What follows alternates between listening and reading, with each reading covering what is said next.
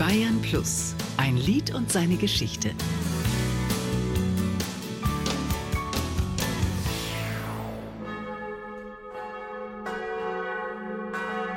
Ein kalter, sonniger Dezembertag. Den Mantelkragen hochgeschlagen und mit Schal, Mütze und Handschuhen bin ich unterwegs mit Salzburg-Stadtführerin Ines Reichelde hoch. Auf den Spuren von Josef Mohr, dem Textdichter von Stille Nacht.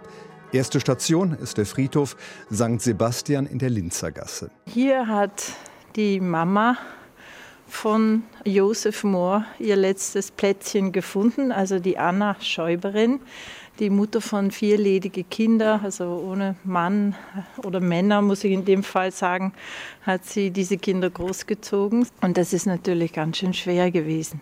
Die entbehrungsreiche Kindheit von Josef Mohr im damaligen Nachtjackenviertel von Salzburg wird spürbar. Anna Schäuberin war arme Strickerin. Sie war unverheiratet und dass sie uneheliche Kinder hatte, galt damals als Vergehen. Das stand unter Strafe und die Strafe war hoch. Das war ungefähr ein Viertel Ochse.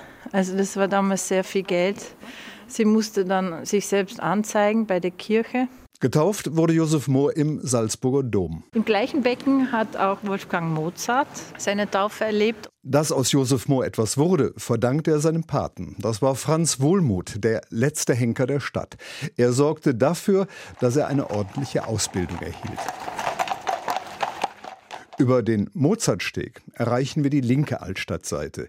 Hier ging Josef Mohr zur Schule und hier studierte er. Was ich lustig finde, ist, dass er beschrieben wird, der junge Mohr, als ein junger, aufstrebender Kopf, der etwas zu leisten Lust und Kraft zeigt, die Sitten vielleicht weniger fest. Das heißt, er war ein Schlingel, galt als gesellig und fleißig, aber eckte auch gerne an. Er hat sehr gern Musik gespielt, also er war in Wirtshäuser, er hat Kontakt gehabt mit anderen Menschen. Mit 23 wurde Josef Mohr schon zum Priester geweiht. Um diese Zeit schrieb er auch den Text zur Stille Nacht. Er hat aber nicht mehr erlebt, dass dieses Lied die Welt erobert hat. Es bewegt auch heute noch, am Heiligabend, die Menschen in dem Dom, in dem er getauft wurde. Die Mette um 12, die ist besonders schön hier. Und nach der Liturgie wird dann das Lied gesungen und jeder ist still. Sogar die Kinder, die Babys spüren, dass es was Besonderes ist. Und nachher sind wir dann alle glücklich, weil dann ist Weihnachten und es ist besonders schön.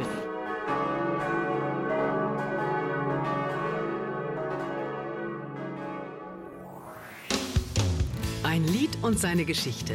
Auch im Radio. Jeden Dienstag neu auf Bayern Plus.